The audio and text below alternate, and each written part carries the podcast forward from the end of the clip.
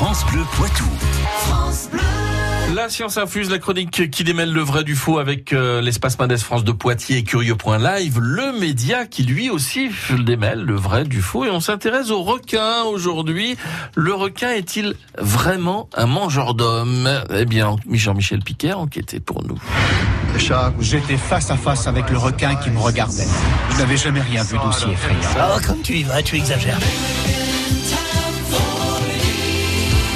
Faits divers très médiatisés et la peur ancestrale de l'homme de se faire dévorer tout cru par un animal sauvage contribuent à véhiculer une image négative du requin.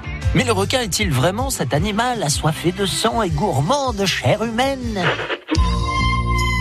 Trois espèces seulement sur les 530 connues sont responsables de plus de 80% des incidents mortels pour l'homme au cours des 50 dernières années. Le requin tigre, le requin bulldog et le grand requin blanc sont carnivores, de grande taille et adorent les côtes. Mais sur le principe, le requin est un feignant, un opportuniste. Il ne va pas chercher spécialement à s'attaquer à l'homme, non. Il va plutôt attendre qu'une éventuelle proie lui passe sous le nez. Et il tentera sa chance en la goûtant pour voir si c'est mangeable. Et en général, si c'est un humain, bah il recrache. Pas assez gras pour lui. Le grand requin blanc, par exemple, préfère plutôt les phoques ou les otaries bien plus grassouillés que nous. De plus, des tests réalisés en laboratoire sur des requins de petite taille ont montré qu'ils étaient beaucoup plus réactifs au sang de calmar et de crevettes qu'au sang humain. Quelques chiffres maintenant qui vont vous aider à relativiser.